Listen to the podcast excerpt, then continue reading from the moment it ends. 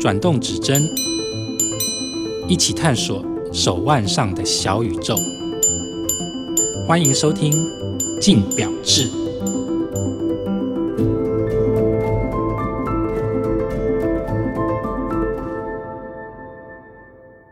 各位听众，大家好，欢迎收听由静好听与镜周刊共同制作播出的节目《镜表志》，我是镜周刊精品组记者王思成 Amanda。这一集呢，我们邀请到的来宾是专业表评孙德明 Q。大家好，我是 Q。好，那这一集要跟 Q 来聊什么呢？我们来聊一下你不知道的 Seiko 小故事。因为以往我们聊的东西可能都比较震惊嘛，那这一次呢，我们就想说，哎，选一下 Seiko 这个大家相对都比较熟悉的品牌来聊聊。可是为什么我们是要聊小故事呢？嗯。因为其实我觉得说那种好像啊，这个品牌的八件事、十件事这种东西啊，听起来感觉就很农场。那事实上，其实我们编辑我们也常在处理这种东西啊。因为的确，你这样提纲挈领去整理一些品牌的重大事情的话，对于介绍品牌或者是对读者他们在记忆上面，的确是有一些帮助的。可是我觉得，其实回到一个比较个人的层面哈，你其实如果说你真正要对一个品牌产生感情，其实我觉得发挥效果的往往不是这一些很伟大的事情，而是一些感觉好像微不足道的小事，可能是 trivia 啊，或者是一些冷知识啊这种小事情，就是那东西好像跟这个品牌的发展没有什么很必然的关系。可是听了之后，你会对这个品牌产生一些好感或是亲近感，因为听了这些故事之后，你会觉得说，哎，好像这个品牌其实跟我们比想象中的接近，不是那种高在庙堂的感觉。所以其实这一次我们选了几个事件的话，我觉得比找大事，不如找小事。所以我把它定义成跟 Seiko 比较关系的几件重要的小事。那以前你在想到跟 Seiko 有关的小故事的时候，你第一个会想到的是哪一个？就是有关于他们创业地这一点，其实我自己个人印象是蛮深刻的了。大家如果说今天你去到东京的时候，比如说你去银座，可能就去他们四丁目那边，就是有一栋看起来就是那种新古典主义的一栋很漂亮的一个建筑物在那边，然后是和光百货。对，大家可能去那边打卡拍照啊、合照什么的。可是我觉得应该很少人知道，其实和光是一间表店。嗯，而且他这间表店其实是精工的创始表店，嗯、就是精工当年的话，他其实那是一八八一年创业的时候，其实他是叫福布斯基店，然后他那个老店后面大概几栋楼的位置吧，然后他们后来就是搬到这边之后，经过一次改建，变成现在的这个样子。然后时至今日的话，你你每次看日剧的时候，看到我说那种什么 东北啊，或者是什么中部啊那种乡下人，竟然他们进到东京的时候，一拍到东京的时候，第一个拍的东西，你要拍东京车站，要拍浅草雷门，再不然就是拍银座和光，嗯，就它已经是东京非常非常具代表性的一个地标这个样子。就所以你今天要我想到说 Seiko 有什么比较不见得每个人都知道一些事情的话，其实我第一个我想到的是和光。好，那再来呢？我们来聊一下，就是其实有很多历届的日本首相，他一定都会戴 Seiko 的手表。对，政治人物代表的话，其实我觉得他们往往一定要注意到一件事情，就是爱国。如果说你们这个国家是自己有国产的手表的话，那今天出席公务场合的时候，能的话尽量就戴自己国家的手表。那你再看日本他们的历代首相的时候啊，他们会被大家注意到的时候，戴手表的场合的绝大部分戴的都是精工表。嗯，像比如说尹固的安倍晋三，他就在这个地方就是非常的纯熟。他一旦当上首相之后，他出席大小场合，对内对外的时候，他会根据地方选择戴不同版本的精工手表，这样从便宜一只几万块钱的，到那很高档一只十几万、几十万。他通通都会带，那他就是非常旅行了，就是一个手表外交嘛。其实内政也是一样，嗯、对，就是一个政治人物手表学的话，其实他旅行的算是很彻底的。像我们现任首相岸田文雄的话，其实他带的时候也是一样，因为他之前从外相做起的嘛。他当外相的时候的话，就已经被人家目击到说他常常会戴 Seiko Lufttron 他们的一个卫星的一个太阳能手表。其实他在那个时候就已经开始戴，然后当上首相之后，他持续在戴，然后是换不同的款式。其实这个也算是话旅行的蛮彻底的。不过我自己个人最喜欢的话是前任首相菅义伟他来戴手表这件事情上头。因为其实他戴的也是一款精工，可他戴的是精工的高阶品牌，就是贵朵。然后他带贵朵很有意思，是他那只贵朵啊，他大概已经带了。三十年以上了，因为那是他当年就是八零年代那个时候，他刚选上市议员的时候，他的师傅就是一样是政治人物，送给他的一只手表，从那个时候就一路戴到现在，这样当到首相之后还继续再戴那一只。那首先这只表它本身它是精工的，OK，它符合我们爱国这个条件嘛。而再的就是说啊，你师傅送你的手表，你一戴三十年，他就不会给人家很浮夸、很奢华，反而就给人家一种很念旧的感觉。这些我觉得在这一点上面，就是不管是做政治人物或是做人的话，我觉得其他都算是处理的很周到的一点，而且其实说起来，感觉这个国家有一个可以代表你国家的手表品牌，可以让你戴，然后无论是经营你自己的形象，还是凸显爱国心，感觉好像都还不错。可是另一方面，就代表你是不是其实不能戴其他牌子的手表啊？嗯，不能给人家看到了，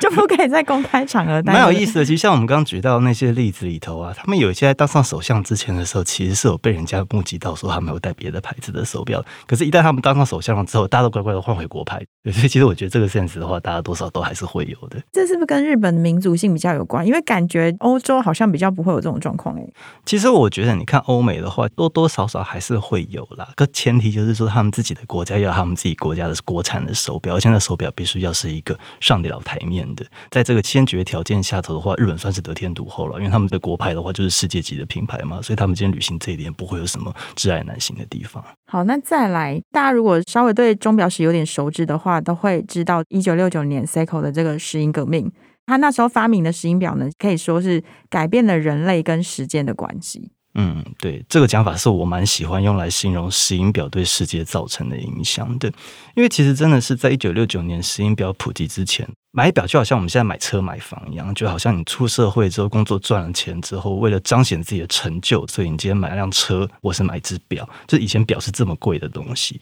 可问题是从一九六九年石英表普及了之后，当然石英表刚出来的时候，它一样是一样高科技，它刚出来的时候也很贵。像那个时候精工推出的第一只石英表，那个时候的价格的话，大概就跟日本一辆国产车差不多的价钱嘛，所以其实仍然是非常高价的。可是金工蛮难得的一点是说，其实他们那个时候发明了石英表之后啊，他们专利是开放的。所以，变成世界各地人，只要你想要生产石英表这样技术的话，其实你可以直接取得它的一些相关的 know-how。所以，变成说，其实，在大概十年的时间之内吧，一下石英表变成钟表的一个标准规格，大家都做得到。而且，因为量产的关系，所以它价钱被压得很低。所以，以前感觉好像买表是一个你社经地位要到一定程度以上才负担得起的一项奢侈品。而到了一九八零年代的时候，就是我们出生年代的时候，我们从国小就开始代表了嘛，代表并不是一个什么多高门槛的事情啊。所以，变成说，其实那个时候就是看时间这件事。情跟过去已经不一样了。我们的小学生，我们随时会看手表，知道说我们还有几分钟就要下课了。这可能是到我们这一个时代才会有的感觉的。可是像我们父母亲那个时代的话，他们不太可能每个人都有表，所以他们对于时间的那个感觉一定是跟我们非常不一样的。所以我觉得，其实石英表发明的话，它最大的一个贡献可能是在于这个地方，就是人类跟时间之间的相对关系其实已经改变了，这是很难得的。好，那再来。NASA 的太空人呢，曾经偷渡 Seiko 上太空，为什么要用偷渡呢？因为你知道，其实 NASA 是一个。很麻烦的机构，当然他们的麻烦是有必要的。不要说上太空好了，即便是现在我们今天搭飞机，在过安检的时候，我们身上带着什么东西，其实也都要经过很严密的考虑嘛。跟我们今天搭高铁或是搭捷运的时候要求的水准一定不一样嘛。因为在空中的环境的话，它一定是相对比较严格，要求比较多，所以你对于很多东西什么行什么不行这种事情，一定评估的标准会拉得比较高嘛。那太空就更高了嘛，而且它是一个相对还是比较未知的一个领域，尤其是在一九六零年代、七零年代那个时候，所以他们其实对于说他们今天要上太空，太空人要带上太空的东西的话，其他都被设下非常非常多检验的一个标准。那包含你戴的手表，或像比如说你用的一支笔，可能这些东西的话，通通都要通过他们的认证之后，你才能够带进去的。所以其实像那个时候能够带进去的手表，一定要是拿他们自己官方认可的才可以。应该是后来我们才知道这件事情啊，因为是在当初其实可能是不被允许的。因为在一九七零年代的时候呢，就一位太空人，他那个时候上去就 William Pogue，他那时候上去的时候呢，其实他是在上去之前，他那个时候还在基地做训练的时候呢，因为他那时候还没有拿到就是官方配给的那只手表，所以他就自己先买了一只他自己能用的一只精工表，就带着自己在训练的时候使用，用着用着觉得很顺手，所以后来那个时候他上太空的时候呢，他除了官方配给的那一只手表之外，他就把他自己之前在训练的时候用惯了的这只手表就一起带进去了，这个样子。嗯、当然这没有报上去了，对，可是他就是自己偷偷带进去。到后来实际上他在太空当中执行任务的时候呢，他就两只手表交换了用。那其实以结果来说的话，他说：“哎、其实他自己戴上去这只，尽管没有经过认证，可万一在使用上面的时候，其实非常的 smooth，他就很精准的帮他完成他的任务。那这件事情在当时的时候，其实算是秘而不宣了。可是大概过了几十年之后，尤其大概是在两千年代之后吧，这件事情开始在玩家之间传了开来，不管是太空迷或者是手表迷之间，大家开始认知到这件事情，大家还知道说，哦，原来一九七零年代的时候，金工有这样一只表曾经上过太空，开始慢慢的同款表，它其实在玩家之间那个声势就越来越高，这样的那价钱当然也。越来越高。好，那接下来呢？ISO 六四二五潜水表规格是由 Seiko 帮忙定定的。我觉得这个可能对于不懂 表的族群会有点复杂。那我们首先要来解释一下这个 ISO 六四二五的这个部分好了。好，其实 ISO 六四二五的话，因为大家知道说 ISO 的话就是国际标准认证嘛，嗯，针对各个领域，那比如说我们现在讲的话是个潜水表的领域的话，那就提供一些认证。如果今天你要对外宣称说你今天是一只受到国际认可的潜水表的话呢，它就订立了 ISO 六四二五这项认证，它对它防水的深度啊，然后对它抗酸碱啊，然后对于说它这个表带的抗压力啊这些事情，它都提出了一系列认证。你必须要全部都 clear，都全部都过关了之后呢，你才能符合 ISO 六四二五。那其实像现在的话，因为大家好像觉得说，我今天花个几十万买一只表的时候，其实我已经不是真的要带它去潜水了，所以大家好像会觉得说，那种很贵的潜水表其实未必真的能发挥潜水的效用。就是一般普遍市场上面会有这样子的一个成见在了。那品牌他们为了要消弭大家这种成见，所以他们会刻意把他们这些表尽管很贵，可是我还是把它送去做 S 六四二五，就证明了这些表贵归贵，可是问题是它的该有的潜水规格它都还是符合，它不是花拳绣腿。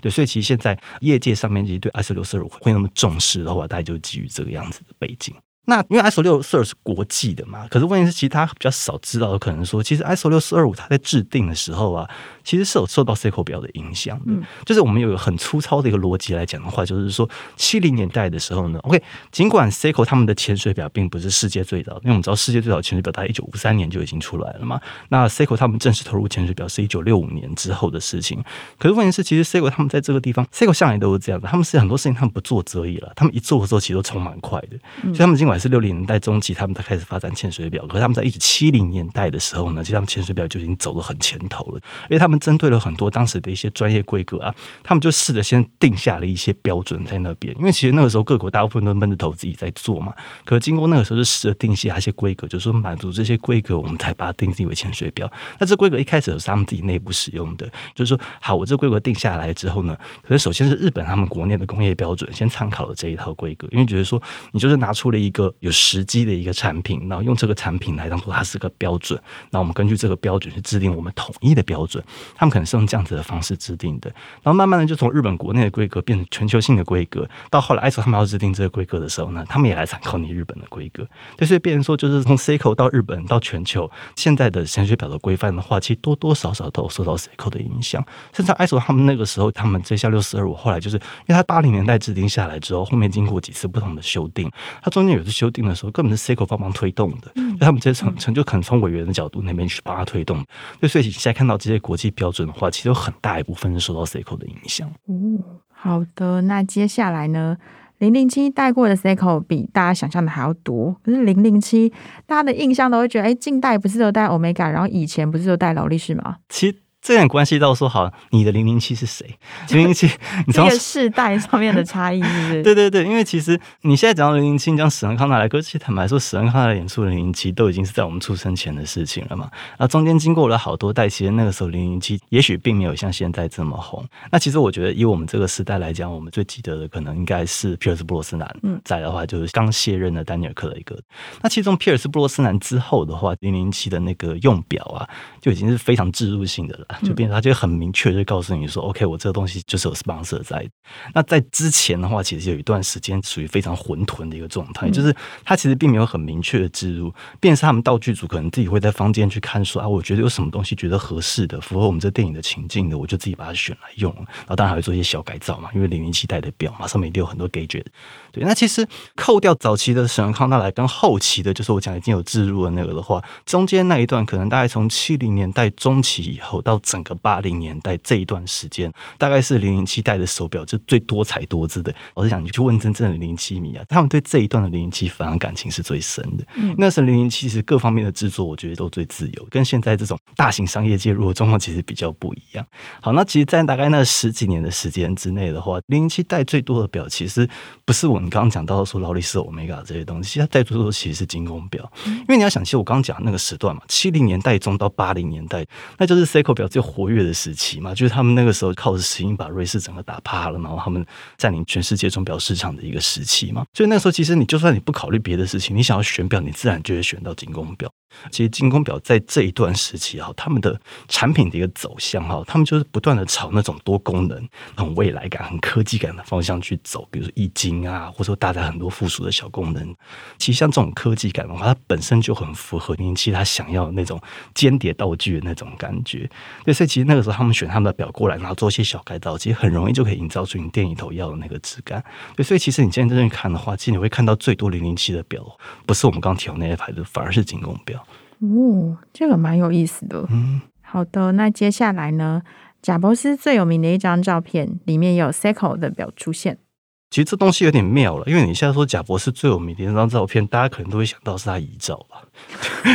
就是他最后自传上面的那一张吧，大家可能会想到的那一张。可是其实，在那之前呢，因为贾博士他这个人生涯也是波澜万丈嘛，其实他生命就起起落落很多回。大家第一次爬起来的时候，其实应该主要是在八零年代吧。那时候他刚推出麦金达，大概是他生涯的第一个高峰。那在那十年当中啊，他最常给人家的印象的话，就是那时候比较年轻嘛。然后那个时候他其实有一张很有名的照片，就是他那时候在他自己西安的家里头，他就抱着他的 Macintosh，然后赤脚坐在地上，然后抱着电脑，就是看就很嬉皮的感觉，就对了。嗯、那时候他戴着一只表的话，就是一只精工表。现在表本身造型蛮简单了，你现在看起来会觉得像百灵的感觉，对，就很像那个八零年代 Dieter Rams 所设计的那种、欸。对，没错，你会觉得牌子遮起来，你会觉得说啊，那就是 Steve Jobs 会戴的表那种感觉，就是很极简啊，很包豪斯的感觉。可实际上，那就是一只精工表，它简简单单的，就是整个黑壳，然后那个白面黑字，漂漂亮亮这样一只。其实他戴的精工表不止一只，因为你要知道，这些整个八零年代，就像我们刚刚讲的，那就是。Seiko 的主场嘛，所以那时候其实他表买来买去，大概很容易就会买到精工表。所以其实那一派的设计本来就对他的胃口，所以其他类似的表不止一只。可像那一只的话，因为出现在我刚刚讲的很有名那张照片里头，所以大家对他印象比较深刻。像那一只的话，大概在几年前的时候，其实是有进拍卖的。那时候拍出来的价格，以名人遗物来讲，蛮可观的。当然，今天我们 手表拍卖，我们看过很多离谱的价钱嘛，对，五亿八亿都看过了。可是那是可能没卖到这个价钱啊。可是其实以一个名人的遗物来讲的话，而且那其实只是一只平价的石英表而已，可以卖到当初那个价钱的话，其实也算是蛮惊人的了。这个的话，算是精工跟 Jobs 它一个连接。再来的最后一点呢，就是《灌篮高手》倒数的计时画面里面有出现 Seiko，这时候感觉那个 BGM 都响起来了，可是碍于版权问题，没有办法音色。是这一点大概是当年九零年代，距今大概近三十年前吧。就我高中那个时候在看漫画的时候，就就注意到。那时候你看到他们只要做大型比赛的时候啊，几乎场边的那个计时器啊或什么的，上面全部上 Seiko。你还可以想出来，它的 Seiko 的 logo 其实单纯是手绘，那个笔画画的还不是很工整。对，这个记忆是蛮深刻的。那不管是九零年代，或是去年才刚翻拍的电影版，他们这种东西的话，电影在拍摄的时候可能有跟公司稍微打过招呼啦，可这东西应该是不需要置入的因为基本上，精工大概现在已经垄断了日本国内所有的。大小运动赛事的计时，应该几乎都已经被他们垄断。你不需要去置入，你今天只要照着画，你就会把他们都给画进去了。像比赛的时候，他们那个时候其实是在那种大型的球场，那种球场上面做的电子钟的话，十之八九应该都是精工他们。那也不叫赞助了啦，那就是他们提供的资源了。因为其实精工在这方面的 know how 的话，大概是从他们那时候一九六四年第一次东京奥运的时候就一路累积下来。他们从那时候开始发展运动计时，然后接下下来他们就甚至成立一个分公司来处理相关的业务，然后到。时至今日的话，其实他们不管大小赛事，他们在这方面几乎都有领先的地位。所以，变成说像篮球，老实说，篮球在灌篮高手那个年代，其实在日本是一个非常不风行的运动。那个时候，其实在日本根本没人在打篮球的。可是，即便是在这样子的一个领域，他们仍然都有领导地位。所以，你大家可以想象的说，其实他们那个渗透力是非常强的了。什么运动，大家都是进攻在计时就对了。好的，那我们今天其实聊了有。八件大家可能平常比较不会听到的 Seiko 小故事，嗯，那 Q 你自己就是最喜欢或是印象最深刻的是哪一个？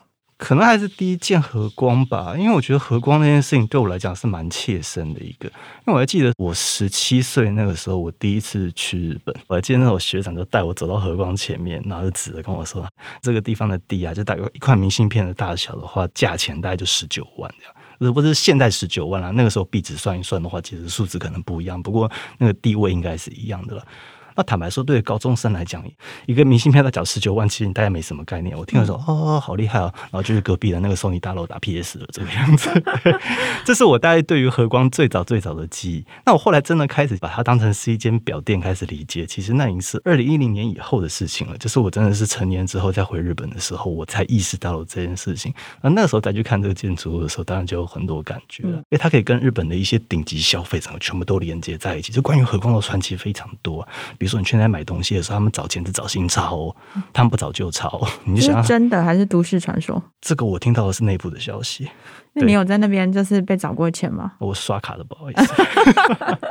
那边金额都比较大，是不是？对。可是就是关于像这样子跟和光有关的传说非常多。对我来说，其实那算是金工的一个原点，也是他们最有乐趣的一个地方吧。对我来说。好，OK。那听完 Q 的想法之后呢，其实我也蛮好奇，听众们对于我们今天提到的这八件事，大家印象比较深刻，或是比较喜欢的是哪一件？那欢迎大家在下方留言给我们，或者是如果有什么大家也知道一些精工的小故事呢，也欢迎跟我们分享。那今天呢，非常谢谢 Q，谢谢大家，感谢各位听众的收听，也请持续锁定由静好听与静周刊共同制作播出的《静表志》，我们下次见。想听爱听，就在静好听。